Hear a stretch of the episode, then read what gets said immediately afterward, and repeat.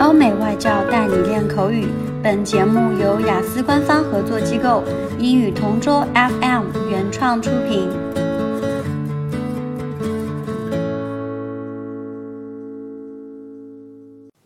Describe a toy you liked in your childhood. My stuffed toy has significant value to me. It was a gift given to me by my grandpa when I was seven years old.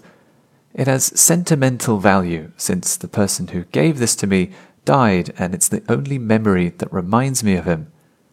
This toy is a black teddy bear. It's fluffy and soft.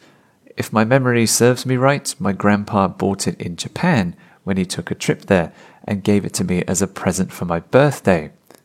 I usually played a make believe game where I would imagine that this toy could speak, dance, and sing. I usually played it with my other dolls, sometimes with my playmates, and in some instances alone. I felt overjoyed knowing that it became my loyal and trusted companion. Twenty years have passed, and I still have that toy with me. It still lays on my bed as a decoration and as a reminder of my past.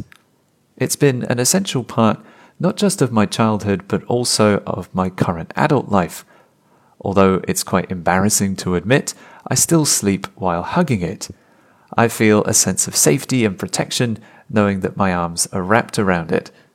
Also, I read an article on the internet that says studies show that when children play with toys, it stimulates their brains and enhances their creativity and vivid imagination, which is crucial for their growing progress. As a result, I'm the proud owner of a toy that brings happiness to me even at my age. I'm hoping that it will not wear off completely so that I need to dispose of it someday.